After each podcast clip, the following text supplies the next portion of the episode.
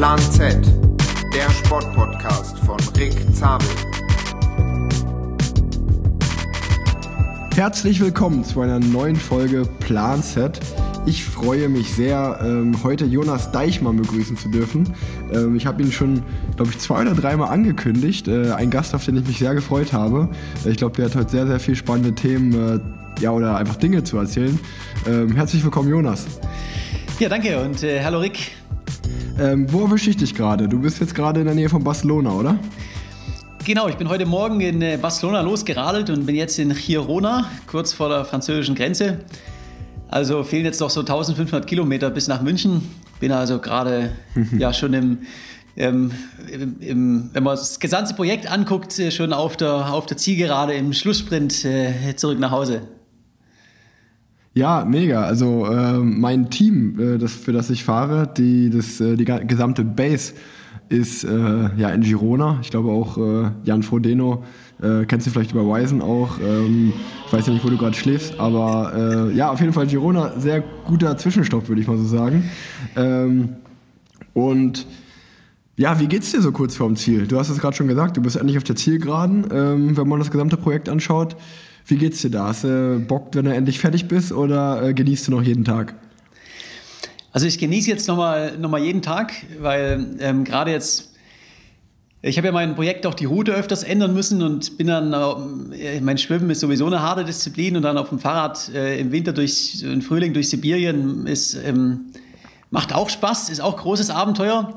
Und dann bin ich erstmal gelaufen durch Mexiko, aber, aber so jetzt hier in Südspanien bei schönem Wetter auf kleinen Passstraßen unterwegs zu sein, äh, macht schon nochmal Spaß, weil, weil Radfahren ist und bleibt die schönste Disziplin. Deshalb, ähm, ich genieße jetzt noch die, die letzten Tage und äh, freue mich dann aber auch, ich bin jetzt ja dann 14 Monate unterwegs gewesen, äh, freue mich dann auch wieder, wieder in Deutschland anzukommen und äh, erstmal ein bisschen Pause zu haben, bevor es dann aufs nächste große Abenteuer geht.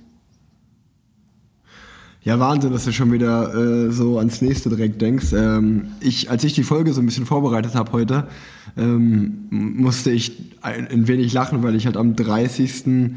Oktober letzten Jahres wurde mein Sohn geboren und du bist ja am 20. September letzten Jahres losgefahren, das heißt einen knappen Monat vorher.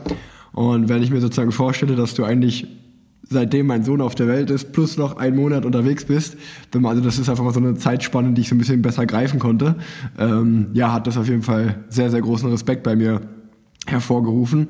Ähm, du lass uns mit, bei Plan Z ist es meistens so, dass ich am Anfang mit so einer kleinen Schnellfragerunde starte. Ich habe die jetzt, äh, weil ich so viele Fragen heute an dich habe, etwas kürzer gehalten, als die normal ist und so ein bisschen äh, auf deinen Tretern um die Welt auch abgestimmt. Ähm, lass uns einfach starten damit, oder? Passt, ja? Super.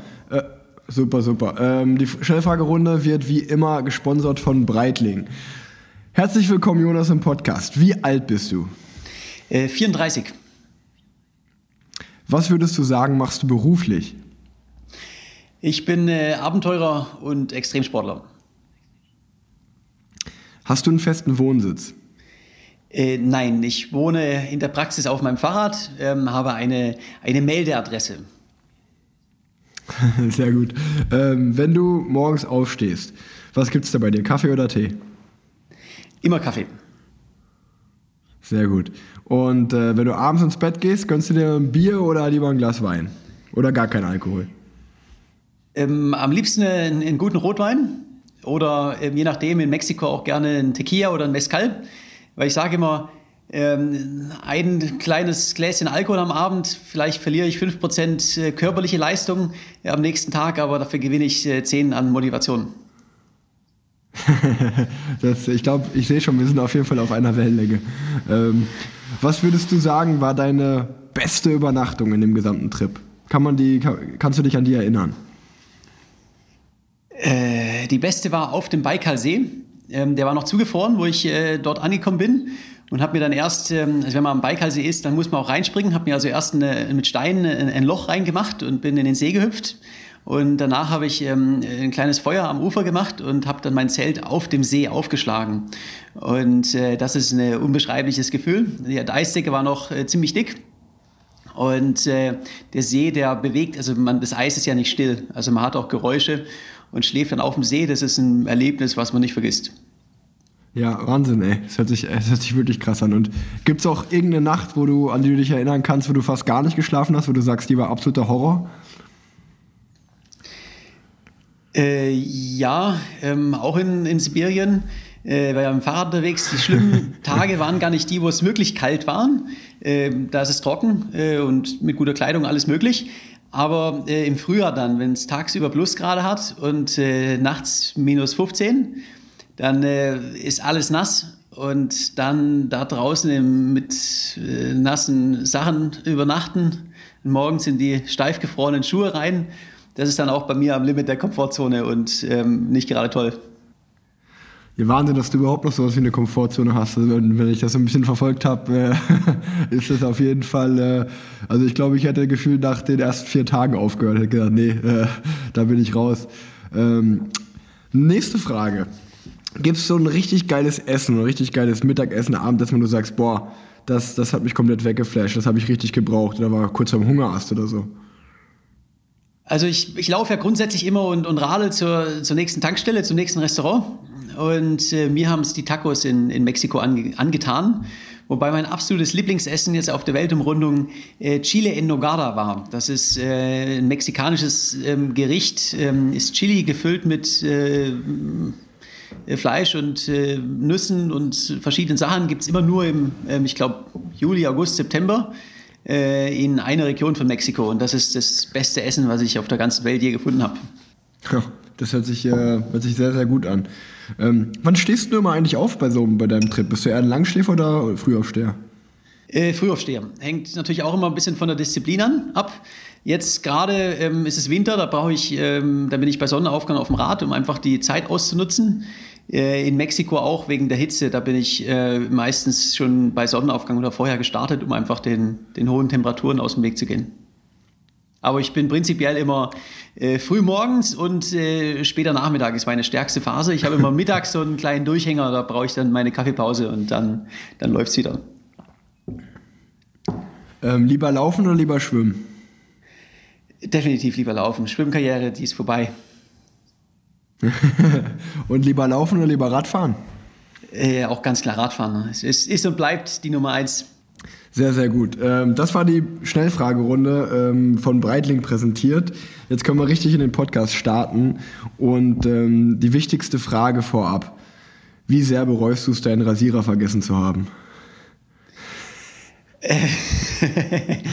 ähm, überhaupt nicht, weil ein, ein großes Abenteuer braucht auch einen großen Bart. Also ich habe mich äh, tatsächlich seit dem Start nicht mehr rasiert. Ähm, habe aber auch schon einen Termin. Also an dem am Ankunftstag in München ähm, wartet schon ein, ein, Friseur auf mich. Und dann äh, wird erstmal geschert. Ja, nee, das war, war, war auf jeden Fall auch nur als Witz gedacht. Ich finde das auf jeden Fall, es passt äh, sehr, sehr gut zu dir. Siehst ein bisschen aus wie Robinson Crusoe. Ähm, aber wie du sagst, äh, wer so eine Reise antritt, äh, der, also, den würde ich mir auch so vorstellen. Ähm, das Witzige ist, dass ich dich gefühlt schon so ein bisschen kenne und auch etwas länger kenne, weil meine Frau bei Wisen arbeitet im Marketing und die schon ganz oft äh, über dich geschrieben hat, einfach weil du ja von Wisen gesponsert bist. Und äh, deswegen, äh, ja, habe ich das äh, wirklich immer mit, mit Spannung verfolgt. Und äh, du hast gerade schon gesagt, du bist Extremsportler, du bist Inhaber von sechs Weltrekorden und ähm, die alle auf dem Rad. Also eigentlich bist du eher so Extremsportler, was das Radfahren angeht. Hast dich aber jetzt dazu entschlossen, einen Triathlon um die Welt zu machen. 360 Grad Triathlon, 120-fache Ironman-Distanz, 450 Kilometer Schwimmen, 19.000 Kilometer Radfahren, 5.000 Kilometer Laufen. Am 26. September 2020 in München ging es los. Wie du gesagt hast, äh, jetzt erwische ich dich gerade in Girona, kurz vor Barcelona. Und es ist der Tag 415 der Reise. Das ist ja wirklich wahnsinnig lang. Äh, wie, wie ist das? Kannst du das schon alles so ein bisschen realisieren oder zieht der einfach Tag für Tag an dir vorbei? Also ich habe natürlich auch, ich bin viel allein unterwegs und äh, habe viel, viel Zeit zu nachdenken. Deshalb, ähm, ja, ich realisiere das schon, habe hab Zeit, das Ganze auch zu verarbeiten äh, gerade Mexiko mit dem, mit dem ganzen Chaos und den Menschenmengen und äh, ist ja alles ein bisschen anders gelaufen als, als geplant, ist natürlich da jeden Tag irgendwelche Emotionen, die man auch verarbeiten muss. Und äh, ja, ist für mich mein bisher ab, mit Abstand größtes Projekt. Und äh, jetzt so kurz vor der Ziellinie zu sein, das ist dann, äh, ja, ich glaube dann auch was ganz Besonderes, wenn ich dann in Richtung äh, nach Deutschland reinkomme und in Richtung München, da freue ich mich auch wirklich drauf.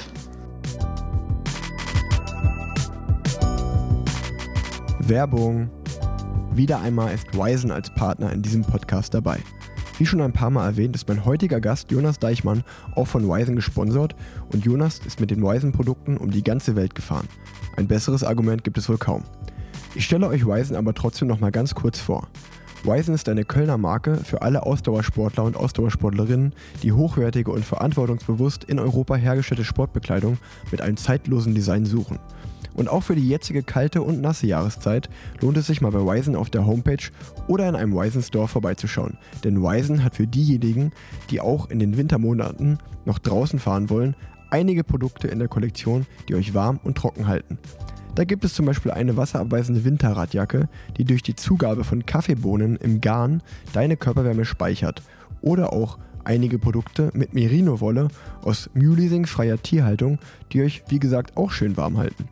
Schau dir doch mal die Produkte für den Winter online unter wisen.net an und spare 10% auf die Kollektion mit dem Code PLANZ. Der Code wird klein und zusammengeschrieben. Der Code ist einzulösen unter www.wisen.net und in allen Wisen Stores.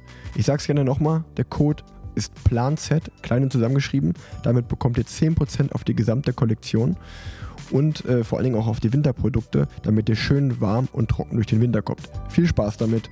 Werbung Ende. Du hast es jetzt schon ein paar Mal angesprochen.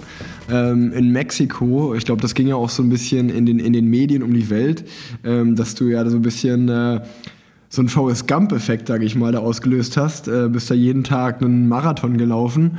Und äh, erzähl doch einfach mal, wie das war. Also, wenn, wenn ich das richtig mitbekommen habe, bist du ja ein Volksheld da in Mexiko jetzt. Also sind, äh, vorher hat man mich in Mexiko, sag ich mal, in der Radszene haben mich ein, ein paar tausend Leute gekannt, aber das war jetzt, ähm, ich war relativ unbekannt oder praktisch komplett unbekannt. Und in Tijuana, wo ich gestartet bin, war ein einziger Läufer dabei, der mich begleitet hat. Und ähm, dann, wo ich aufs Festland rüber bin, da hat mich eine Straßenhündin für 130 Kilometer begleitet. Die ist mir einfach immer hinterhergerannt. Ich konnte es auch nicht verscheuchen. Hat nachts vor meinem Zelt übernachtet. Und äh, darüber gab es dann eine nationale News Story. Also es war in allen Medien und äh, nationales Fernsehen hat sie besucht. Äh, und jetzt ist sie zur bekanntesten Hündin Mexikos aufgestiegen. Ähm, sie wurde dann auch adoptiert und äh, eine Gruppe von Läufer hat sie per, per Pickup äh, ins Dorf gebracht, wo sie adoptiert wurde. Da hat sie der Bürgermeister und, äh, und die Gemeinde hat sie mit einer Medaille empfangen und hat ein großes Event rausgemacht. Also es gibt es auch nur in Mexiko. Und äh, seitdem war ich nie wieder allein. Also es ist äh, komplett durch die Decke gegangen. Ähm, ich habe täglich zwischen 20 und 200 Läufern gehabt, die hinter mir hergerannt sind und habe dann auch ähm, Polizeieskorte bekommen. Da ja, das ist mehr als, als eine Angela Merkel in Deutschland hat. Es sind wirklich, ähm, ich habe einmal gezählt, äh, neun Polizeiautos, ein gepanzertes Fahrzeug und zwölf Motorräder, die mir die, äh, eine Millionenstadt den Verkehr abge, ähm, abgeriegelt haben, die Ampeln und Kreuz gesperrt, damit ich da durchrennen kann. Und ähm, die sind teilweise auch mit Maschinengewehren neben mir hergerannt. Also es wurde ein großes äh, Volksfest draus aus meinem Lauf, wurde dann teilweise live im Fernsehen übertragen. Und ähm, das ging innerhalb von zwei Monaten so, dass ich unbekannt war in Mexiko und äh, plötzlich hat mich das ganze das Land gekannt. Echt, das ist ja total verrückt. Ähm, ja, also würde ich mal sagen, es wird auf jeden Fall Zeit nach deiner Reise dann mal wieder nach Mexiko. Äh, vielleicht ziehst du ja auch nach Mexiko. Vielleicht kannst du ja richtig jetzt mit der neu gewonnenen Prominenz mal richtig, äh, richtig durchstarten da. Ähm, aber lass uns mal ein bisschen auf deine Reise an sich eingehen. Ähm, wie gesagt, ich habe es äh, immer mal wieder verfolgt und äh, aber jetzt für die Hörer und Hörerinnen hier des Podcasts, ich denke mal, die meisten werden damit was anfangen können mit deiner Person und der Reise. Also wer, wer das nicht mitbekommen hat in der Radszene, der, der schläft vielleicht auch ein bisschen. Aber trotzdem, vielleicht gibt es ja den einen oder anderen äh, oder die eine oder andere, die es nicht mitbekommen hat. Deswegen erklär mal so ein bisschen deinen Trip. Also es ging mit dem Laufen los. Also bevor ich das sage, mach du das lieber, du kannst es besser. Ähm, genau, also ich bin ursprünglich Radfahrer und hatte dann die Idee, ähm, ich brauche ein, äh, ein, neues Projekt. Ich habe jetzt äh, viele Radprojekte gemacht und wollte neue Herausforderung, hatte immer den Traum, äh, als Abenteurer einmal um die Welt. Ist irgendwie logisch. Und so kam die, die Idee, äh, warum nicht als Triathlon, hat noch keiner gemacht. Und ich bin im, im September letzten Jahres in München gestartet, ähm, habe die Radstrecke eben unterbrochen in verschiedene Teile, damit es auch ähm, auch aufgeht mit der Weltumrundung. Bin erstmal an die Adria nach Kroatien geradelt, also kleine Fünf-Tagestour. Und dann bin ich äh, 450 Kilometer die Küste entlang geschwommen bis nach Dubrovnik. Auch äh, ohne Begleitboot. Also ich bin unsupported unterwegs. Das heißt, ich habe so ein kleines Floß äh, um, um, hinter mir hergezogen, äh, um die Hüfte gebunden und bin damit dann geschwommen, abends ans, ans Ufer, habe dann am Ufer gezeltet und bin am nächsten Tag wieder an derselben Stelle ins Wasser. Ähm, einkaufen auch, einfach in den Hafen geschwommen, mit Floß in der Arm und Neoprenanzug in den Supermarkt. Ähm, einkaufen und wieder zurück ins Wasser. Und da war ich äh, ja fast zwei Monate im Wasser bis nach Dubrovnik und dann ging es mit dem Fahrrad weiter äh, durch Osteuropa und, und Russland komplett durch bis nach Vladivostok am Pazifik und dann die Laufstrecke einmal quer durch Mexiko, äh, 120 Marathons von, von Tijuana nach Cancun. Und jetzt bin ich auf der Zielgerade mit dem Fahrrad noch von Lissabon nach, nach München, wo ich jetzt so in ja, 12, 13 Tagen ankomme. Ja, du bist mit dem Boot rübergefahren von Mexiko nach Portugal, richtig? Äh, das war der Plan. Also ich wollte es ursprünglich komplett ohne Fliegen machen. Äh, auch ah, Pazifik ah, okay. und Atlantik, Sorry. aber es ist am Ende, das hat nicht geklappt wegen äh, Corona letztendlich. Ähm, es gibt ja, keine ja, Frachtschiffe ja, aktuell und äh, ist Hurricane-Saison im Atlantik, also auch keine Segelboote. Da musste ich leider fliegen. Ähm, ist schade, aber ja, irgendwann gibt es doch Zeit für eine andere Weltumrundung. Das, das, das, ich glaube, glaub, das schmälert die Leistung aber keinesfalls. Ähm, Nee, ich, ich, ich äh, hatte das nur mitbekommen, weil wir ja, sag ich mal, auf der oder in der Vorbereitung zu dieser Folge ist es ja auch gar nicht so leicht, einen, einen Termin zu finden, wenn du immer unterwegs bist. Und gerade wenn du dann mal, äh, so wie jetzt, Internet hast, äh, jetzt hatten wir Glück und wir haben es erwischt, aber ähm, genau deswegen, deswegen war das nur meine Frage, wie du überhaupt von Mexiko nach Portugal gekommen bist. Ich muss sagen, ich kann mich wirklich gut daran erinnern, gerade am Anfang. Ähm, also ich kann mir schon noch irgendwie vorstellen, so Rad zu fahren, so Strecken, 19.000 Kilometer, ähm, irgendwie finde ich, finde ich auch cool. Ähm, laufen, da fängt es dann schon an, wo ich sage, okay, krass, äh, das, das ist halt schon mal nicht mehr meine Sportart, das finde ich äh, riesen Respekt dafür. Aber wie du schon gesagt hast, vor allen Dingen Schwimmen. Ähm, ich war ganz oft auf deinem Account, wo du, wo du geschwommen bist und äh, habe das immer verfolgt, wo du, wie du so geschrieben hast, so, ah, heute wieder leider nur sieben Kilometer geschafft und nur acht Kilometer, hatte wieder einen starken Gegenwind und so. Ähm, Gerade so am Anfang der Reise. Also ich verstehe schon, dass du das Schwimmen am Anfang direkt gepackt hast, weil es wahrscheinlich auch für dich so das, das Härteste war. Ähm, also vom, vom Sportart, äh, von der Sportart her, von der Disziplin her. Aber den ganzen Tag im Wasser, äh, mit einer Boje hinten dran. Ähm, also das hast du ja vorher auch noch nie so richtig geübt, oder? Also wie, wie war das? Also ich bin kein Schwimmer. Ich meine, ich bin mein ganzes Leben lang Radfahrer gewesen. Und als Radfahrer im Winter in Deutschland läuft man auch mal ein bisschen. Also ich bin auch ein guter Läufer, aber Schwimmen, das habe ich äh, in der Schule mal ein halbes Jahr lang äh, einmal die Woche gehabt. Ähm, also ich bin nicht untergegangen, aber das war es dann auch ungefähr. Und ähm, ich habe als Vorbereitung, äh, bin ich einmal der Länge nach durch den Bodensee geschwommen. Und ähm, habe dann am, am ersten Tag in der Adria schon gemerkt, ähm, okay, im, im Bodensee äh, für die Adria trainieren, das ist wie wenn du auf dem Fahrrad bei, bei Rückenwind im Flachen für die Alpen trainierst. Es ist einfach ein bisschen was anderes. Und äh, ich habe dann auch direkt am Anfang, irgendwie am, am zweiten Tag, kam dann auch ein kleiner Sturm auf. Und da merkt man dann, ähm, im Wasser ist man den Elementen einfach komplett ausgesetzt. Beim, auf dem Rad, selbst im starken Gegenwind, man kommt ja immer irgendwie vorwärts. Äh, Im Wasser äh, wenn das Wetter nicht mhm. will, dann schwimmt man rückwärts. Keine Chance. Und äh, das war für mich auch eine, neue, eine komplett neue Erfahrung, dass es wirklich Bedingungen gibt, wo ich nicht gegen ankomme. Ähm, also es ist, ist sehr, ähm, ja, man fühlt sich da ziemlich ähm, erstmal erstmal klein. Man denkt immer, man kann alles, man schafft alles. Äh, und beim Schwimmen merkt man dann ganz schnell, äh, nee, eben, eben nicht. Wenn das, das Wetter gegen einen ist, dann hat man keine Chance. Ja, vor allen Dingen äh, bist du ja dann auch also wie gesagt, ich habe das äh, verfolgt immer, äh, bist ja ganz oft dann auch einfach, wie du gesagt hast, aus dem Ufer raus. Dann lag da irgendwie ein altes Bootwrack oder so, wo du gesagt hast, okay, hier schlage ich jetzt mein, mein Lager auf für die Nacht. Also äh, für die Leute, die, die das jetzt hören, das ist jetzt nicht so, dass du dann irgendwie in einem Fünf-Sterne-Hotel eincheckst und dann schläfst, sondern wirklich auch, ja, bei widrigsten Bedingungen eigentlich übernachtest und am nächsten Tag geht's weiter. Ja, die, die Logistik ist einmal beim Schwimmen viel, viel schwerer als beim Radfahren Laufen, weil äh, wenn ich mit dem Fahrrad im Zelt unterwegs bin, ähm, ja, dann sind es halt noch 15 Kilometer in die nächste Ortschaft. Da kommt ein Restaurant, ein Supermarkt, da bin ich eine halbe Stunde da. Ja. Äh, Schlafplatz, wenn es abends dunkel wird, dann suche ich halt noch 10 Kilometer und dann finde ich schon irgendwo einen Platz, wo ich mein Zelt aufschlagen kann. Beim Schwimmen ist man einfach verdammt langsam. Und äh, wenn es dann abends so langsam, wenn ich merke, okay, in einer halben Stunde wird es dunkel, ja, da schaffe ich einen Kilometer. Und äh, oft ist es Steilküste oder felsig. Und auf dem Kilometer ja, muss man halt ja, was ja, finden. Das heißt, ganz oft bin ich dann irgendwie abends auf irgendwelche Felsen geklettert und habe dann äh, so mehr oder weniger äh, angenehmen Schlafplatz gefunden. Deshalb das äh, Swimpacking, das ist nicht nur im Wasser hart, sondern eben auch die ganze Logistik drumherum ist der Horror. Aber großes Abenteuer. Ja, also krass, ey. Also das, das, das hat mir wirklich, äh, das war wohl so einer der Momente, der mir am meisten äh, Respekt einfach abverlangt hat. Ähm, und das nächste war dann, ich meine, ich kenne es als, als Radprofi, kenne ich das auch. Ähm, Nässe und Kälte beim Radfahren sind äh, definitiv große Feinde. Und ich, also als du es schon angekündigt hast und wie ich gesagt habe, ich habe das ja über äh, meine Frau Leo und auch bei Wisen äh, mit denen immer viel Kontakt und äh, ihr habt ja auch so ein bisschen getestet vorher, Radsachen, äh, wie komme ich durch Sibirien, ähm, durch Russland im Winter, wo ich mir gedacht habe, sag mal, warum tut er sich das freiwillig an? Aber du hast es ja eigentlich gerade gesagt, eigentlich war es okay, du bist da gut durchgekommen durch den Winter in Russland. Ja, also es geht auch wieder darum, ich habe immer kleine Ziele. Ich denke immer nur an, an heute, den Weg zur, zur nächsten Tankstelle, zum nächsten Kaffee, zum nächsten Showriegel. Und so geht es immer, immer ein Stückchen weiter und irgendwann ist man am Pazifik. Ähm, ich habe das vorher auch in der Kältekammer von der Deutschen Bahn getestet, ähm, äh, auch mit Reisern, die meine Ausrüstung. Ähm, hat alles wunderbar funktioniert, aber der Unterschied, die Kältekammer hatte minus 25 Grad, das heißt, es ist eine sehr trockene Kälte.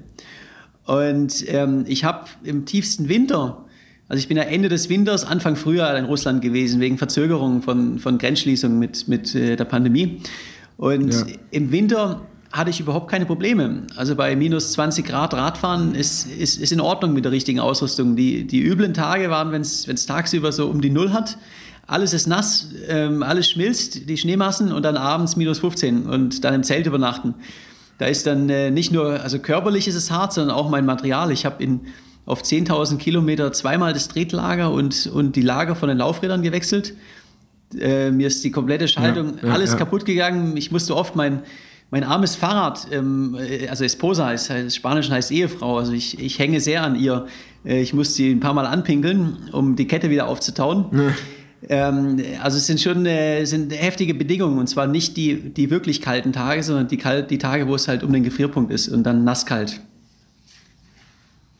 Ja, stimmt, da habe ich, hab ich gar nicht dran gedacht, dass natürlich auch für das Material das äh, ein, ein riesen, eine riesen Herausforderung ist. Ähm, wie lange wie lang warst du da unterwegs äh, durch Russland? Wie lange hat das insgesamt gedauert? Äh, Russland waren es knapp über zwei Monate.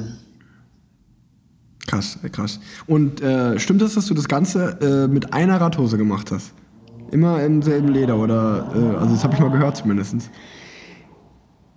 Äh, ja, ich habe jetzt eine neue für, für Europa äh, bekommen, okay. aber Russland ja, ja, habe ich mit ja. einer Radhose durchquert, das ist richtig. Also ich bin ja auch beim, äh, beim Gepäck, es war einfach nicht mehr Platz. Ich muss ja auch alles tragen und dann mit so einer Winterausrüstung dabei, da ist dann, sind die Taschen schnell voll. Ja, ich glaube, das, das wäre auch eine meiner Fragen gewesen. Was ist denn so, was würdest du als dein wichtigstes, was ist der allerwichtigste Gegenstand, den du dabei hast? Äh, schwierige Frage, weil letztendlich ich bin absoluter Minimalist, aber alles, was am Rad dran ist, brauche ich. Da gibt es nichts, worauf ich verzichten kann. Das Wichtigste Erklär, am Ende dann, dann, ist mein Handy, um ehrlich dann, zu sein. Dann, ohne ja, ja, okay, ohne das, Handy das, funktioniert das gar nichts mehr. Sinn, Navigation, ja. Äh, nichts funktioniert ohne Handy. Ja, ja. Und, und das, das lädst du dann einfach über eine Powerbank oder wie machst du das genau? Äh, genau, ich habe eine große Powerbank dabei. Ähm, da bin ich so ja, drei, vier Tage mit äh, autark und dann in Restaurants oder ab und zu in einem, in einem Hotel ähm, lade ich schnell alles auf und dann ja. ist wieder gut. Dann geht's wieder los, ja. Verrückt. Aber äh, dann erklär doch mal so ein bisschen deine Ausrüstung. Äh, was, was findest du äh, oder was hast du alles dabei? Du sagst, du bist minimalistisch, aber trotzdem, ich meine, für einen Trip um die Welt braucht man ja trotzdem einiges, gerade bei den ganzen Wetterbedingungen.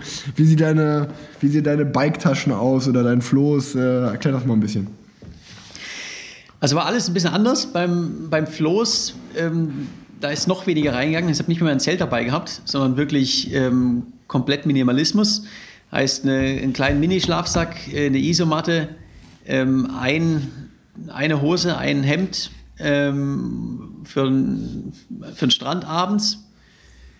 Neoprenanzug, Powerbank, Elektronik und das war es dann auch schon. Also wirklich äh, an Kleidung, ein Set Kleidung und, und mehr nicht.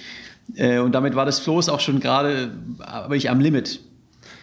Auf dem, auf dem Fahrrad hatte ich, ein, hatte ich ein bisschen mehr Platz, das war auch Platz für ein Zelt dann und ähm, ja, einen guten Winterschlafsack, eine Isomatte, eine Daunenjacke, also so richtige Komfortausstattung. Ähm, ich habe beim Schwimmen sogar meine, meine Zahnbürste wieder in der Mitte durchgesägt, um nochmal so die letzten Gramm und, und Platz zu sparen. Also da wird äh, wirklich auch am Detail gefeilt.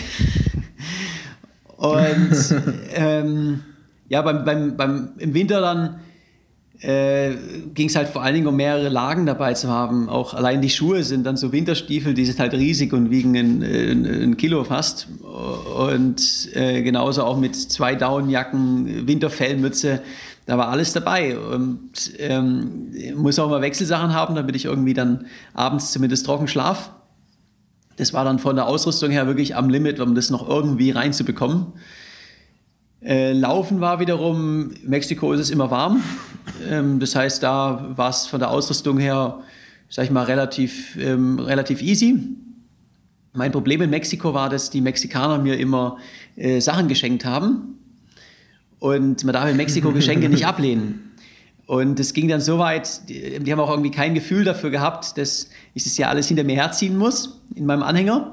Äh, ich habe dann teilweise so ja. große äh, Steine geschenkt bekommen und ich erinnere mich noch genau, ich habe eine Passage gehabt, da wurde ich in einem Dorf empfangen vom Bürgermeister und es ging, der letzte Kilometer war auf Kopfsteinpflaster steil den Berg hoch. Und oh. das ganze Dorf, das hat irgendwie auf, haben die so eine große Facebook-Gruppe gehabt, das ganze Dorf hat, hat gewusst, ich komme und hat auf mich gewartet. Und ich habe hinterher gezählt, die haben mir beim, beim Hochlaufen äh, auf dem Kilometer irgendwie 21 Liter waren es, glaube ich, Getränke ähm, geschenkt und in den Anhänger geworfen. Ich bin dann oben so die letzten Meter, ich habe es kaum mal geschafft, vorwärts zu kommen, weil der, der Anhänger so, so schwer war mit Geschenken. Oder einmal haben sie mir fünf Melonen reingeworfen und, äh, und, und so Sachen. Alles super nett, aber Boah, ey, muss man auch ziehen. Ja, du, das, das hört sich auf jeden Fall an, als wenn du in den äh, 14 Monaten, denen du unterwegs bist, äh, Erfahrungen für ein ganzes Leben gesammelt hast. Ähm, aber was ich mich gefragt habe, gehst du, also was ist denn deine größte Angst, wenn du so einen Trip, äh, Trip startest? Also ich habe überlegt, so, okay, wenn ich sowas machen würde, ich hätte wahrscheinlich wirklich am allermeisten Angst, irgendwo richtig krank zu werden und dann da hilflos irgendwo zu liegen. So, also äh, Hast du so eine Angst oder sagst du, bist du einfach total positiv und realistisch oder beziehungsweise bist du, hast du ja gerade auch erzählt, du bist ein Tüftler und anscheinend auch sehr, sehr intelligent, um sowas alles zu planen. Äh, äh, was ist denn deine größte Angst, wenn du so einen Trip startest? Also ich bin großer Fan von Statistiken. Das heißt, ich google natürlich auch, wie viele Haiattacken gibt es im Mittelmeer. Und ähm, wenn man dann mal in der Nacht schwimmt und alles ist dunkel, dann ist es natürlich ein unangenehmes Gefühl. Aber ähm, ich weiß, ähm, es ist eigentlich ausgeschlossen, dass da irgendwas passiert. Die, die größte Gefahr, oder auch mit Drogenbanden in Mexiko zum Beispiel, die größte Gefahr, wo ich auch wirklich Angst vor habe, ist immer äh, LKWs. Also gerade in, in okay. Russland, vor Russland habe ich, hab ich Angst, vor Russland, vor dem Verkehr. Wenn dann die LKWs mit einem halben Meter Abstand an einem vorbeidonnern, äh, wirst du als Radfahrer ähm, auch kennen. Ähm, das ist dann teilweise ein sehr äh, unangenehmes Gefühl. Und davor habe ich Angst, weil ich weiß, das ist das mit Abstand gefährlichste. Ja, ja, das stimmt, das stimmt. Äh, ja, da, wenn, man, wenn man in Köln wohnt und hier in der Umgebung Rad fährt, kennt man das auch, dass, äh, da, dass man da immer wieder auf, äh, ja, wie soll ich sagen, ungeduldige Autofahrer oder Lkw-Fahrer trifft. Und das kann, das kann ich auf jeden Fall nachvollziehen, äh, dass man, äh, wenn, wenn da so ein Lkw an einem vorbeiballert, gerade in Russland, äh, wie du sagst, äh, da weiß man ja auch nicht, ob die sowas überhaupt kennen oder ob die einen, einen einfach umfahren von hinten. Ähm, okay, das, das kann ich nachvollziehen. Aber ähm, nochmal so zu diesem Krankheitsthema zurück. Bist du da jetzt bis jetzt komplett gesund durchgekommen oder gab es auch mal Tage, wo du irgendwie niedergeschlagen warst und ein bisschen pausieren musstest? Also ich habe mal in Russland eine Lebensmittelvergiftung gehabt und dann, mich hat es jetzt in Portugal ähm, tatsächlich erwischt und ich war drei Tage, oder in Spanien, ich bin drei Tage flach gelegen. Ansonsten bin ich äh, problemlos durchgekommen. Ich habe mal so ein bisschen kleine Probleme mit dem Knöchel gehabt bei der Laufstrecke, aber im Großen und Ganzen ähm, gesundheitlich relativ problemlos. Also nie was Größeres, wo ich jetzt und mal eine Woche pausieren musste. Ja, ey, das ist äh, aber wirklich, äh, da hast du echt einen. Ich meine, du bist sicherlich auch sehr, sehr trainiert, aber ich finde, da hast du auch schon einen krassen Körper, dass der das alles so ab kann. Ähm, Respekt an der Stelle. Ähm, dich haben aber auch immer wieder mal Leute begleitet. Also du, du, äh, ich verstehe schon, dass du das am Tag machst und äh, komplett unsupported, aber trotzdem äh, hast du ja immer teilweise auch äh, so Teams um dich rum, die dann halt die, die, dich irgendwie, also die, die dir jetzt nicht helfen, aber die jetzt, ich sag mal jetzt Fotografen oder Filmer oder was auch immer. Ähm, also wie viel, wie würdest du das einteilen? Wie in der gesamten Zeit, wie oft warst du allein unterwegs und wie oft warst du mit, mit einem Team um dich herum unterwegs?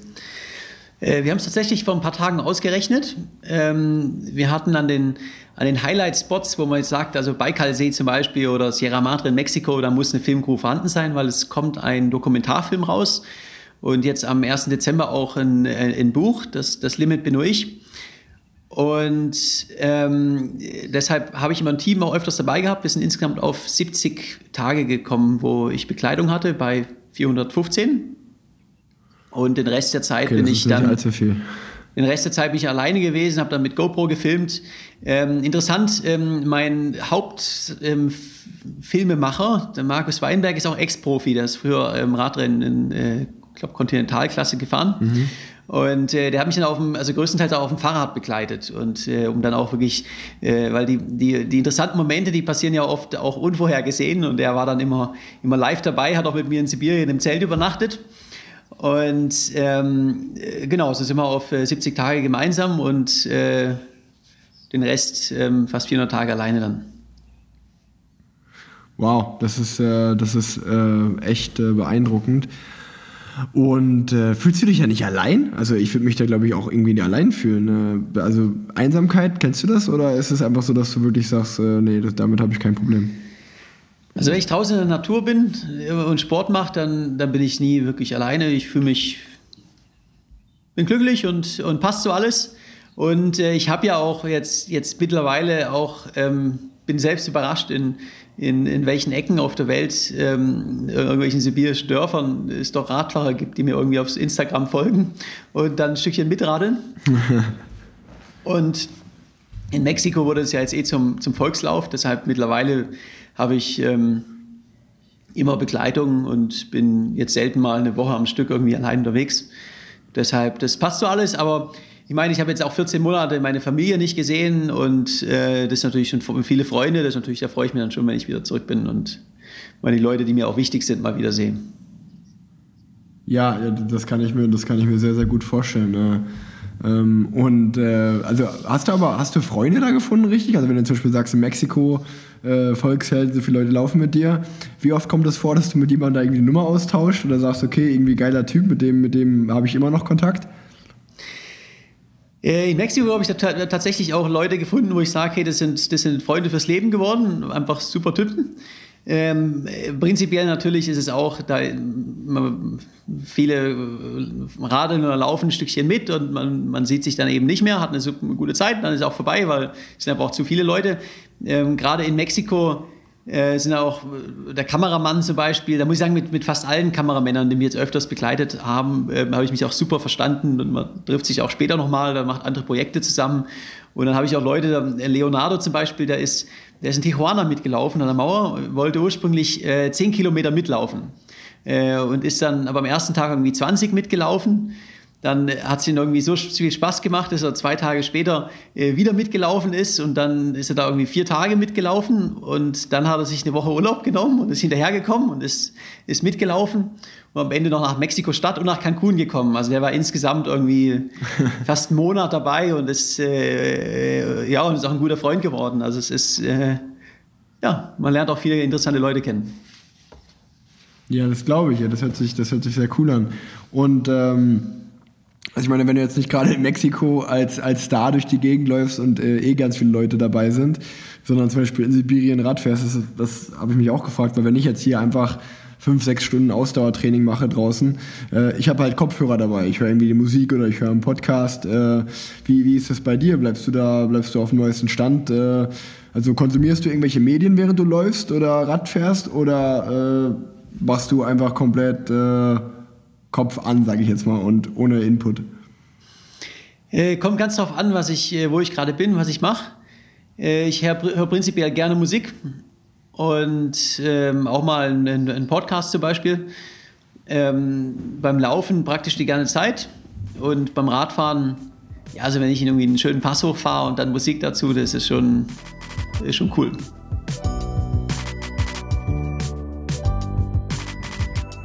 Werbung.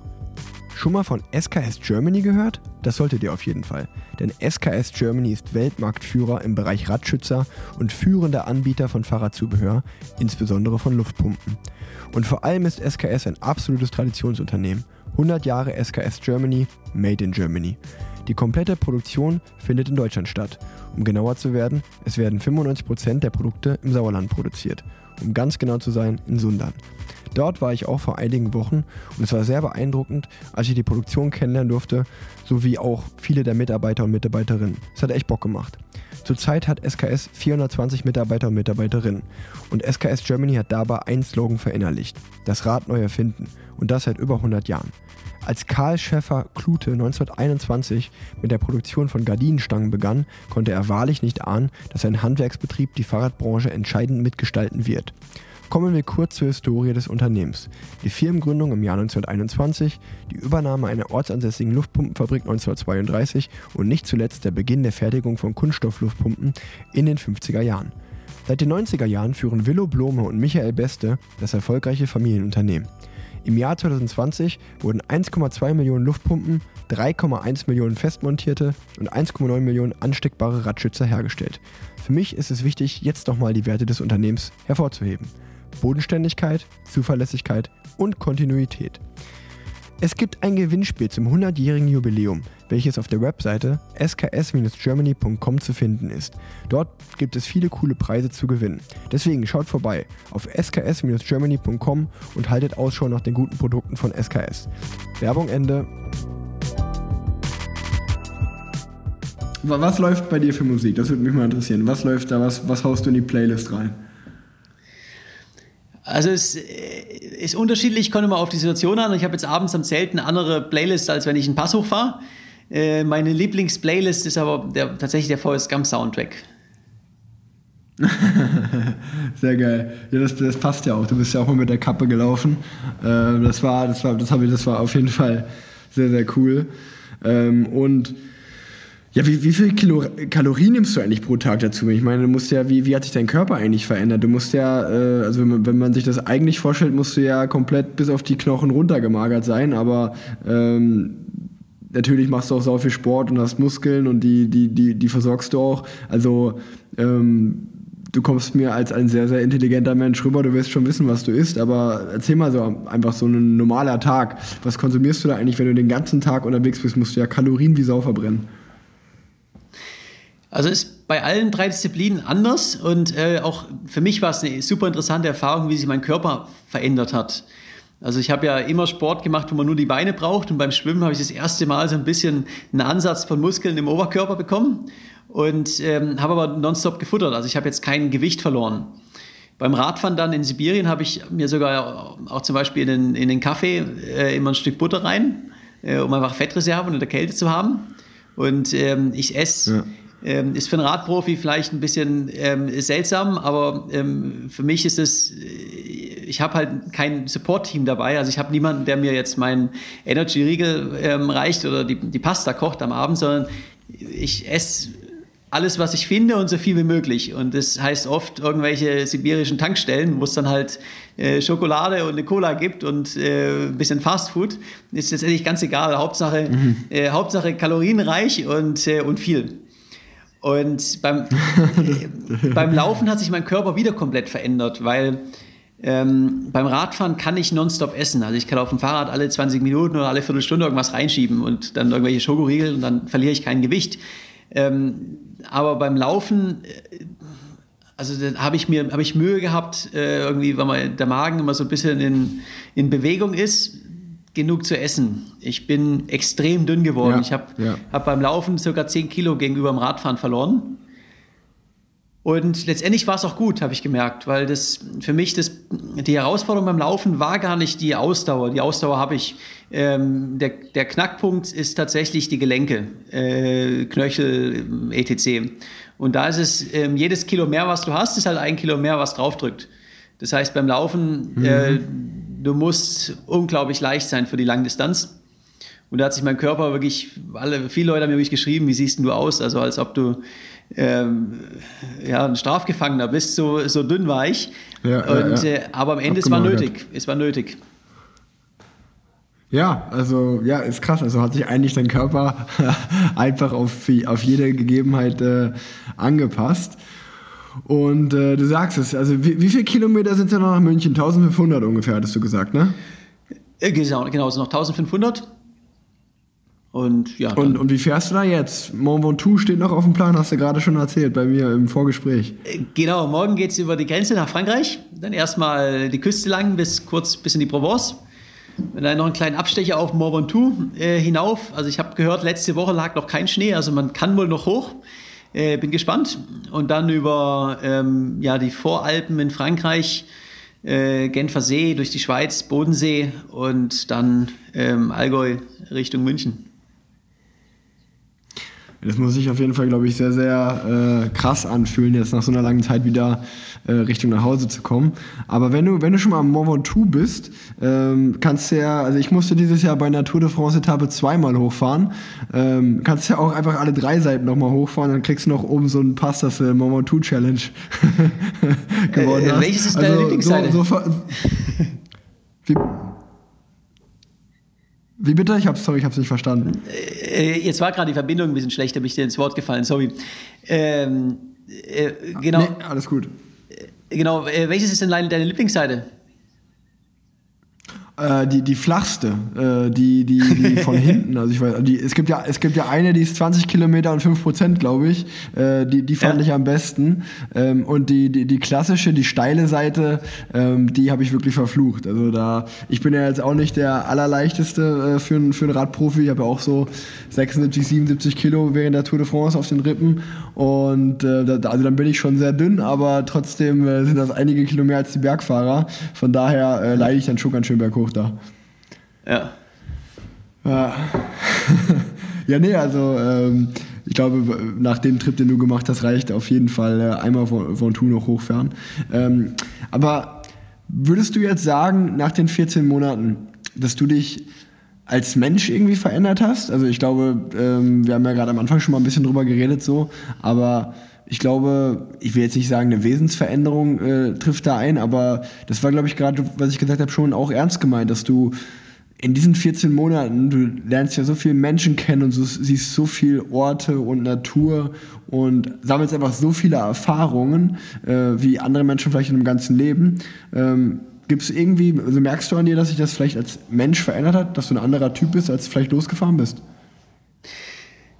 Auf jeden Fall, ähm, gerade in der Hinsicht, ich meine, ich bin vorher auch schon in vielen Ländern gewesen, äh, habe viel gesehen, aber immer auf dem Fahrrad. Und äh, für mich jetzt äh, Schwimmen, mal die Welt vom Wasser aus zu sehen oder auch, auch Laufen, gerade mit dem, mit dem mexikanischen Volksfest und was da alles passiert ist, sind auch für mich neue Erfahrungen. Genauso Sibirien im, im, Winter mit dem Fahrrad durch. Das sind für mich Erfahrungen, die auch, die auch komplett neu sind und äh, die einen natürlich, äh, natürlich verändern. Das heißt, äh, Jetzt zum Beispiel, Fahrradfahren wird immer meine Lieblingsdisziplin sein, aber ich habe jetzt durchaus noch mehr Lust, auch mal einfach neue Sachen ausprobieren, andere Disziplinen. Und ähm, es gibt dann auch extrem viel Selbstvertrauen, wenn man, wenn man sieht, äh, ja, ich war immer Fahrradfahrer und jetzt bin ich 120 Marathons gerannt, in, in, in, einmal die Adria durchgeschwommen. Das sind, wo man mal so sieht, ähm, mit der richtigen, am Ende ist es alles eine Frage der Motivation. Und äh, wenn man sieht, was möglich ist, das gibt einen äh, ja auch viele dumme Ideen für die Zukunft. das ist ja, ja riesen Respekt für die Leistung, wenn du das nochmal so sagst, 120 Marathons am Stück.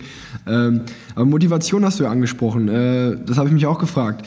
Wo, ich meine, das ist eine bescheuerte Frage, weil man das wahrscheinlich gar nicht so beantworten kann, aber ich frage mich schon, wahrscheinlich jeder Mensch, den ich kenne, der hätte irgendwo während des Trips aufgegeben oder keinen Bock mehr gehabt und bin nach Hause geflogen. Wo nimmst du den Willen her, da, da also du, du, du musst ja schon irgendwie einen Tick anders sein, auch als, als normaler Mensch, dass du da so die, den Willen hast und die Motivation, das so durchzuziehen? Ich sag's mal, die, die, die absolute Grundvoraussetzung, das Allerwichtigste ist äh, die Frage, warum tut man's? Und für mich ist der große Traum, ähm, ich weiß zu 100 Prozent, warum ich es tue. Und äh, klar, manchmal sind es auch, gehören auch harte Tage dabei dazu, aber ähm, ist Teil davon. Und äh, die harten Momente sind die besten Erinnerungen. Also eine, äh, zu wissen, warum man es tut, also die richtige Sache zu machen und äh, eine positive Grundeinstellung zu haben, das ist die absolute Basis. Und dann äh, große Ziele in kleine herunterbrechen. Also ich habe ähm, ich denke mir nicht beim Beispiel Laufen. Ähm, die ersten Marathons für mich waren der Horror, weil ich bin vorher sieben Monate lang nicht gelaufen, bin auf dem Fahrrad gewesen und geschwommen. Und dann die ersten Marathons, ich bin halt abends kaum noch die Stufen zum Restaurant oder zum Hotel hochgekommen, weil einfach die Beine, äh, andere Muskeln, das war die Hölle. Ich bin gehumpelt. Und wenn man dann denkt, okay, jetzt geht es mir nach Marathon Nummer zwei so und 118 kommen noch, dann ist das ähm, ziemlich demotivierend. Aber in meinem Kopf laufe ich keine, keine 120 Marathons, oh. sondern ich laufe immer, also ich laufe 42 mal einen Kilometer und wiederhole das Ganze für 120 Tage.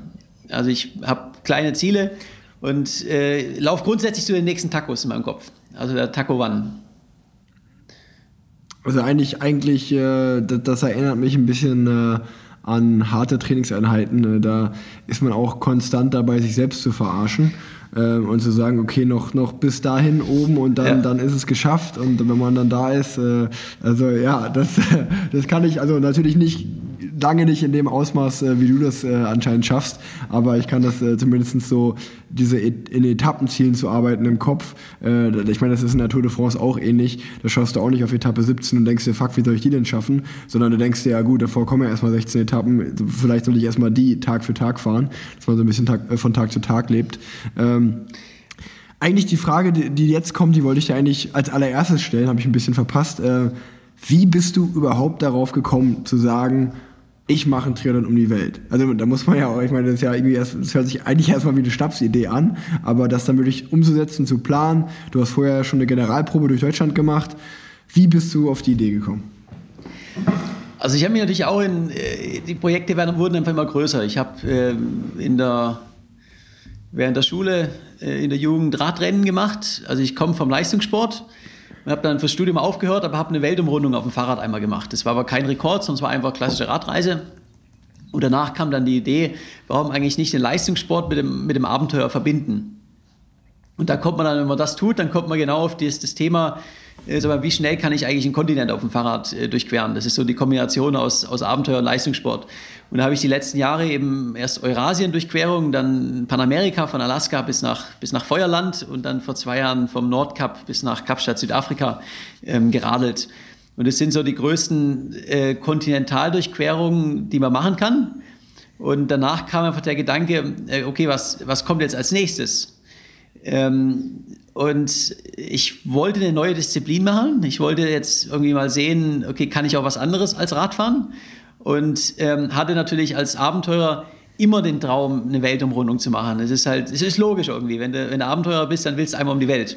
Mhm. Äh, ja, ja. Und dann habe ich überlegt, okay, was kann man machen, was auch noch nicht, so noch nicht gemacht wurde. Und da kam dann die Idee, äh, ja cool, ein Triathlon. Ähm, geht auch auf mit den Distanzen und hat noch keiner gemacht. Laufen kann ich, äh, schwimmen, ja, ich bin mal ein bisschen im See geschwommen, also die Adria geht auch irgendwie äh, passt. Krass, ey, krass. Äh, das ist wirklich. Ähm, und wie, lang, wie lange, wie, wie, muss ich mir das vorstellen? Wie lange planst du so einen Trip? Also, dann, wie du sagst, es äh, erfordert ja eine enorme Logistik auch. Ähm, die, also, anscheinend musst du ja auch noch während des Trips immer umplanen, wie, wenn ich das richtig rausgehört habe. Ähm, wie, wie, also du bist ja anscheinend ziemlich relaxed. Ich glaube, ich wäre da eher ein bisschen äh, der Control-Freak, dass ich das alles durchgeplant haben möchte. Äh, wie lange dauert bei dir die Planung dafür?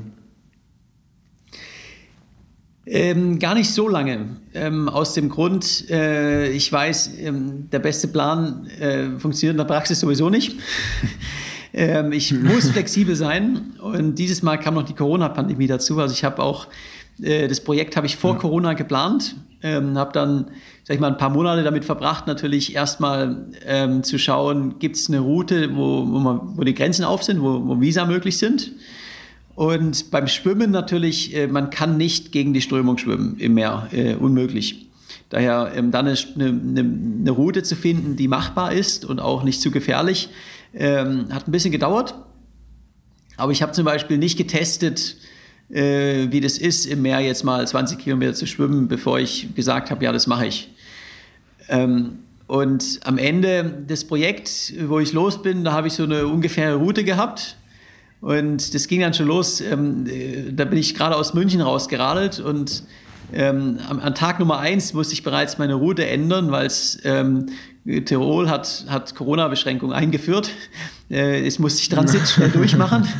Und dann gab der erste, Ende September der erste Schneefall, Großglockner war zu, äh, Routenänderung Nummer zwei am Tag zwei. Und so ging das dann weiter. Also meine, meine komplette Route hat sich komplett verändert. Bin dann auch statt Südostasien und, äh, und die Südroute über Iran, Indien, Südostasien bin ich durch Russland geradelt. Äh, statt durch die USA bin ich durch Mexiko gerannt. Also am Ende war alles anders. Aber, aber irgendwie geht's. Ja, äh, total verrückt. Und das nächste, was, was ich mich ja auch dann frage, du hast es gerade schon mal angesprochen, da will ich auch definitiv noch mit dir drüber reden. Ähm, du scheinst ja auch, also neben diesen ganzen sportlichen Leistungen, die du machst, ähm, wir haben es gerade gehört, du warst äh, eigentlich mit 70 Tage begleitet, den Rest warst du allein. Bist du ja auch noch ein enormer Medienprofi anscheinend, dass du das alles so, also die Eindrücke einfach komplett mitnimmst und das da draußen teilst. Ähm, du hast gesagt, jetzt kommt ein Buch raus. Wie, wie hast du das noch nebenbei geschrieben? Beziehungsweise hast du mit jemandem telefoniert und er hat das für dich geschrieben? Oder wie muss ich mir das vorstellen? Ähm, genau, das ist natürlich auch, äh, ich lebe ja auch davon, das ist auch mein Job und da gehört eben auch dazu, dass man es einfach auf Social Media hat und äh, in der auch ja. Vorträge, Buch, Film etc. rausbringt. Ähm, ich habe ähm, wöchentlich Sprachnachrichten gesendet und wir haben dann so einmal im Monat telefoniert mit äh, Martin Waller, ist ein, ein, Profi im Buchschreiben und der hat das Buch dann für mich ähm, geschrieben, kam dann auch nochmal nach Cancun. Ähm, am Ende der Laufstrecke haben wir uns nochmal eine Woche intensiv zusammengesetzt und äh, jetzt kommt da ein, ein Buch raus, was wirklich äh, super ist und auch viel besser als was ich auf dem Handy ähm, abends hätte, hätte schreiben können, äh, wenn ich dann am Zelt liege.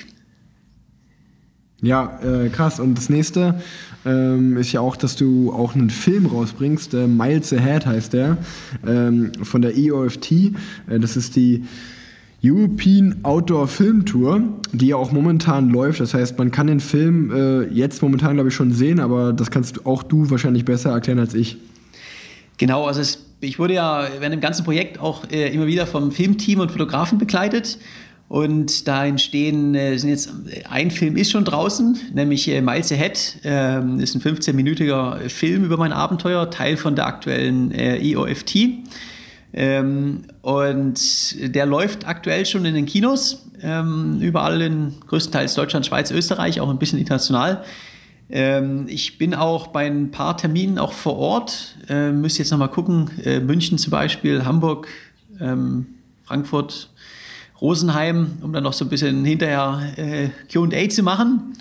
Und äh, ist ein, ein, super spannender Film, weil er einfach auch komprimiert ist in 15 Minuten und ähm, ein bisschen was mhm. anderes als, als die, die normalen EOFT-Filme, äh, die natürlich auch super spannend sind, aber es ist der erste Film, der, sag ich mal, äh, Work in Progress ist, weil mein Projekt ja noch nicht zu Ende ist. Und ähm, genau. daher ist es auch für, für die EOFT was Neues. Und äh, ich finde ihn super. Im März kommt da noch ein Großfilm raus, der dann, sag ich mal, das äh, anderthalb Stunden geht und das über das ganze Projekt ist.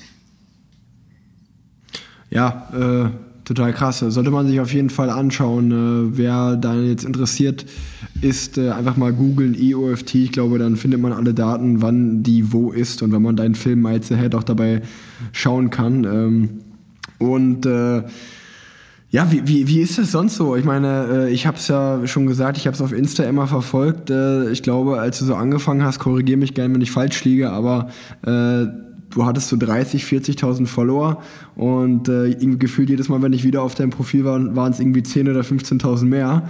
Ähm, mittlerweile bist du über, über 100.000 äh, Follower gekommen, also äh, ist es ja auch eine Wahnsinnsbestätigung dafür, dass du irgendwie einen guten Job machst, äh, nicht nur sportlich, sondern äh, auch medientechnisch, das, das äh, gut einfach aufzubereiten. Ähm, also da einfach meine Frage, äh, wie, wie viele Nachrichten hast du da pro Tag im Postfach? Wie, wie oft schaust du nicht auf dein Handy? Ähm, das, wie gesagt, noch nebenbei zu machen, riesen Respekt. Und äh, also, ja, du, du hast gesagt, du lebst davon, aber wo hast du das auch einfach alles gelernt so? Also gelernt habe ich das letztendlich selbst größtenteils. Ähm, ich habe vor, vor vier Jahren angefangen. Ich habe ähm, den Eurasien-Weltrekord gemacht, ein Fahrrad, schnellste Eurasien-Durchquerung. Und danach habe ich dann gedacht, äh, jetzt oder nie, habe praktisch nichts verdient, aber wollte, habe gedacht, okay, jetzt kannst du, bessere Chance kriegst du nicht. Habe alles auf die Karte Abenteuer ge gesetzt und seitdem ist es aber jedes Jahr ein bisschen gewachsen und mittlerweile ist es, ein, ist es mein Job, ich kann davon äh, gut leben. Und ähm, Social Media wächst tatsächlich irgendwie mit 500 Prozent pro Jahr ähm, aktuell. Ähm, und da kam ich auch an den Punkt, ähm, ich habe bis, ich mache es alles selbst äh, noch, also ich muss es auch sicherlich irgendwie nächstes Jahr abgeben. Ähm, hatte auch letztes Jahr im, im Frühling kam der Moment, wo ich so gemerkt habe, ähm, es tut mir nicht mehr gut, alles zu beantworten, äh, weil es einfach irgendwann mhm. dann mal von, von 15.000 Followern, was man dann halt, ja, die vier, fünf Fragen am Tag kann man beantworten, ist kein Problem. Äh, und irgendwann sind es dann halt 50 oder 100.000 Follower und dann sind es halt 50 Nachrichten am Tag. Und ähm, mhm. das kann und will ich nicht beantworten. Das heißt, äh, irgendwo kommt dann der Punkt, wo ich sage, äh, nee, ich mache regelmäßige QAs und ähm, muss dann, ja. Äh, ja, also du kennst es wahrscheinlich auch, aber ich würde sagen, 95 Prozent der Fragen, die ich bekomme, ähm, findet man innerhalb von zwei Minuten, wenn man sich mit meinem Profil auseinandersetzt. Und das. Ja, genau. Genau. Ja, genau also ja, sind die, die klassischen Fragen, die ich die ganze Zeit bekomme. Und die muss ich nicht beantworten. Also wenn ich jetzt zum Beispiel eine Frage ja. bekomme, äh, ja, kommst du bei mir in Nordspanien vorbei? dann muss ich sagen, die Frage beantworte ich nicht, weil wenn man auf mein Profil guckt, dann sieht man, dass ich durch Südspanien fahre. Und ähm, ja, ja, ja. Es, es, es geht einfach nicht. Es ist auch äh, irgendwie eine, eine, Zeitfrage am Ende. Und ähm, ich versuche zu beantworten, was ich kann, aber ähm, ich sehe es auch mittlerweile ein bisschen relaxed, wenn ich mal jetzt nicht so um, um 5 Uhr nachmittags zur perfekten Social Media äh, Hour poste, sondern ein bisschen später und mal ein paar Fragen unbeantwortet lasse, dann ist es auch in Ordnung. Ich meine, ähm, die Leute sollten auch verstehen, dass ich unterwegs bin und, ähm, und tun es, glaube ich, auch. Ich, ich wollte ich, ich wollte gerade sagen, ich glaube, das nimmt dir keiner böse. Bei, bei, dem, äh, bei dem Aufwand, äh, den du da jeden Tag hast, sportlich gesehen, ähm, kann man das, glaube ich, total verstehen, dass man auch vor allen Dingen ja auch mal zur Ruhe kommen möchte und dann nicht vorm Handy noch hängen möchte. Und äh, ich, ich meine, du, also du bist wirklich niemandem Rechenschaft schuldig, weil du machst so einen guten Job, äh, Leute da auf deinem Social Media Profil äh, bei der Reise mitzunehmen. Äh, wie du sagst, wenn man sich wirklich dafür interessiert, ähm, dann kann man auf deinem Profil alle Antworten finden. Und ähm, äh, also ich kenne das definitiv auch, dass man irgendwie Fragen bekommt, wo man denkt, ja gut, äh, wenn, dich, wenn dich das wirklich interessiert, kannst du dich eine Minute damit beschäftigen, dann kriegst du die Antwort auch selber. Ähm, nee, deswegen nochmal von meiner Seite auch nicht nur fürs Sportliche, sondern auch, wie du die Menschen da draußen daran teilhaben lässt. Äh, ein riesen, riesengroßes Kompliment. Ähm, wir kommen so langsam zum Ende des Podcasts, weil ich habe mich jetzt auch so ein bisschen natürlich gefragt, äh, du hast es gerade schon gesagt, viel, viele Kilometer sind es nicht mehr, dann hast du es geschafft, äh, dann, dann hast du dieses Riesenprojekt, ähm, ja, ist, ist abgeschlossen. Ich schätze mal, da wird auch nochmal ein riesen Medienrummel auf dich warten, wenn du in München aufläufst und äh, äh, wünsche dir natürlich auch. Ähm, hast du dich da schon so ein bisschen darauf vorbereitet? Also ich sag's mal so, ich habe es in, in Mexiko ähm, gelernt, wie das ist, wenn man einen großen Medienrummel hat. Das war in Mexiko sicherlich nochmal deutlich mehr als das, was mich in München erwartet. Ähm, wird in München auch stressig, ähm, auch, auch schön, ich freue mich auch drauf. Ähm, aber ähm, kein Vergleich zu Mexiko, weil es in Deutschland alles ein bisschen organisierter ist und auch die Medien sind ein bisschen distanzierter. Ähm, also in Mexiko ist es so gewesen, die, die stehen alle um dich rum und halten dir das Handy ähm, ins Gesicht und das Mikrofon. Und wenn du flüchten willst, dann rennen sie hinter dir her. Also ich bin, da musst ja, es ist, ist äh, äh, berühmt sein ist nicht unbedingt schön, sagen wir es mal so. Das habe ich jetzt auch gelernt. äh, in Deutschland ja, wird es ja, äh, sicherlich ein bisschen, bisschen entspannter sein. Ich habe äh, erstmal drei Wochen, äh, wo ich jeden Tag in einer anderen Stadt bin, äh, mit Terminen. Und Krass. dann kommt aber Weihnachten, da bin ich mal irgendwie zehn Tage bei meiner Familie in der Schweiz und dann kann ich mich mal ein bisschen erholen. Aber aber du hast vollkommen recht. Also ich komme jetzt nach 14 Monaten in, in München an und äh, ich komme erstmal nicht zur Ruhe, sondern da ist erstmal volles Programm. Ja, also ich, also ich glaube auch, äh, dass es vielleicht gar nicht mal so schlecht ist, dass dann äh, direkt Programm weiter ist, weil ich, äh, ich habe mich da einfach so ein bisschen reingedacht und ich habe mir auch gedacht, wenn du 14 Monate unterwegs bist, äh, wäre es wahrscheinlich auch gar nicht gesund, wenn du von einem auf den anderen Tag dann zu Hause ankommst und im Bett liegst, weil dann wird man wahrscheinlich in, irgendwie in ein Loch fallen. Von daher äh, ist es, glaube ich, ganz gut, dass du dann direkt weitermachst, äh, so ein bisschen und äh, da dich völlig zurecht feiern lässt, äh, sage ich mal. Ähm, da ich denke mal, da können auch alle Hörerinnen und Hörer dieses Podcasts äh, gerne nochmal irgendwie auf deine Webseite oder auf dein Social Media Profil gehen und äh, wenn man dich da irgendwie antreffen will, hat man sicherlich eine Chance da, dazu. Ähm, noch ein, zwei Fragen habe ich noch an dich, ähm, weil ich habe als ich mich so ein bisschen über dich informiert habe, habe ich schon wieder gelesen, das nächste Projekt äh, ist schon wieder im Kopf, steht irgendwie schon wieder an, 2023, wo ich mir dann gedacht habe, okay, ist der Typ eigentlich komplett durchgeknallt, der hat noch nicht mal irgendwie den Tritt um die Welt zu Ende gebracht und hat schon wieder ein neues, neues Projekt äh, im Kopf. Wie, wie kann, also äh, ich weiß ja gar nicht, ob das schon spruchreif ist, aber wie, wie kann man jetzt überhaupt schon ein neues Projekt im Kopf haben? Also du hast gerade im, im letzten Satz äh, oder in deinem im letzten äh, Argument gesagt, ähm, wenn man nicht den, wenn man dann erstmal nur zu Hause sitzt nach dem Projekt, dann, dann fällt man in ein Loch. Und es ist genau der richtige, der, der Punkt. Ähm, wenn ich jetzt ankomme nach einem 14-Monats-Projekt, ich meine, und noch die Vorbereitung alles, es war jetzt zwei Jahre lang mein Leben, dieses Projekt.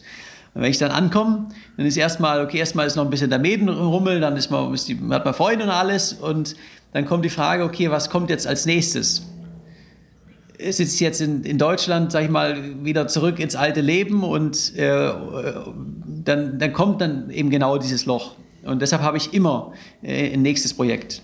Das braucht jetzt kein Startdatum haben, okay. aber es ist einfach so ein bisschen, äh, ich brauche was in meinem Kopf, wo ich mich drauf freuen kann. Und ich, ich möchte jetzt nicht in einem halben Jahr wieder losrennen oder losradeln. Ich möchte auch meinen Urlaub haben und mal ein Jahr lang wirklich die Beine hochlegen, aber ich möchte im Kopf bereits ein Projekt haben, wo ich weiß, in anderthalb oder zwei Jahren oder wenn ich, sage ich mal, so weit bin, dann, dann gibt es wieder ein großes Abenteuer und das wird ziemlich geil. Und äh, daher habe ich immer mein nächstes Projekt. Dieses Mal, ich weiß schon genau, was es ist, ist natürlich äh, top secret, ähm, aber es wird dem Triathlon um die Welt in nichts nachstehen. Oh, okay, ich bin, äh, ich bin gespannt. Äh. Aber wahrscheinlich äh, wollte ich gerade sagen, wenn man dich das so verfolgt bei dir, das ist ja, äh, du bist äh, Extremsportler oder ja auch einfach, ich würde dich auch einfach als Abenteurer bezeichnen ähm, und das ist wahrscheinlich dein Lebenselixier. Ähm, das ist wahrscheinlich so, äh, das, kann man gar nicht ausstellen. Das ist irgendwie dein, deine, deine Passion und äh, deswegen kann ich das schon gut nachvollziehen, dass auch wenn man so viel läuft und so, dass man ein bisschen Zeit hat, drüber nachzudenken, was mache ich danach eigentlich. Ähm, Jonas, ich bedanke mich schon mal. Äh, du warst echt ein super Gast. Es war super, super spannend. Ich habe noch eine letzte Frage an dich äh, und die wäre eigentlich nur, dass es mich wirklich sehr interessieren würde. Jetzt sind es 415 Tage, die unterwegs sind. Ein paar Tage kommen noch dazu, aber vielleicht jetzt schon mal ein vorzeitiges Resümee so ein bisschen. Äh, was war denn was ist denn so der, der, der schönste Tag gewesen, wo du sagst irgendwie, okay, das war ein absolut perfekter, geiler Tag, vom Aufstehen bis zum Abendbrot. Der Tag, da werde ich meinen Enkel von erzählen und der wird mir in Erinnerung bleiben. Also die schönsten Tage für mich waren letztendlich komplett Baja California. Äh, dadurch die Wüste und an den Stränden. Äh, alleine war ich dann noch, äh, entlang zu rennen und, und die, die Natur zu haben. Irgendwie durch die Wüste rennen mit, mit meiner Musik und ganz alleine ist ein, ein, ein tolles Erlebnis. Äh, die Erinnerung, wovon ich mal, wenn ich mal Kinder haben sollte und Enkel, denen erzählen werde, das wird eher ähm, der, der Trubel in Mexiko sein. Also so das Gefühl, wenn mal ähm, eine ganze Polizeiabteilung äh, mit dir mitrennt, mit Schnellfeuergewehren in der Hand und äh, irgendwelche Marschlieder ähm, singt. Ähm, das ist was, was man nicht vergisst. äh, es sind auch äh, Stories, die man, die man den Enkeln erleben kann. Oder auch, ich bin ja auch mit den Drogenkartellen in Kontakt gekommen. Also ich habe ja auch die, ähm, die Narcos haben mich ja auch mal besucht, ähm, äh, schwer bewaffnet und haben mich willkommen geheißen bei sich in der Region. Das sind auch so Sachen, die man, äh, die so absurd sind, dass man sowas einfach nicht, äh, nicht vergisst. Ja, äh, ich, ich merke schon, ich konnte gar nicht in der, in der Stunde hier im Podcast äh, alle spannenden Themen abgreifen, aber das ist ja gar nicht so schlimm, weil wir haben es gehört, du bringst ein Buch raus, du bringst einen Film raus, äh, für alle, die jetzt Blut geleckt haben, die, die können sich da noch viel mehr interessieren äh, oder noch viel mehr informieren über dein Abenteuer, ähm, der Triathlon um die Welt. Ich bedanke mich ganz herzlich bei dir. Es hat mir super viel Spaß gemacht, äh, mich mit dir zu unterhalten und es war wirklich sehr, sehr inspirierend. Ich glaube, du bist eine große Inspiration für viele Leute da draußen. Ähm, ich wünsche dir einfach viel Gesundheit und äh, dass du das Ding noch schön nach, nach Hause bringst, äh, gut, ohne irgendwelche Zwischenfälle. Viel Spaß bei der Aussicht von More Von 2 und die letzten Worte dieses Podcasts gehören dir. Ja, äh, danke dir. Ich freue mich jetzt auch auf die, auf die Zielgerade. Noch ein Mauern Tour ist nochmal ein Highlight und dann, dann geht es auf nach, nach München. Äh, hat auch mit dir wirklich viel Spaß gemacht und äh, ja, dir auch viel Erfolg noch im hoffentlich äh, bald wieder ein Trainingslager, dass du nochmal dem kalten Winter entkommst und äh, dann, ich verfolge es auch auf Instagram, was du so machst. Ist sehr spannend, so ein bisschen Einblicke zu bekommen ins, in den Profi-Alltag und ja, gute Vorbereitung. Vielen, vielen Dank, Jonas. Äh, ja, wie gesagt, äh, ich habe alles gesagt. Äh, guter Typ. Danke dir.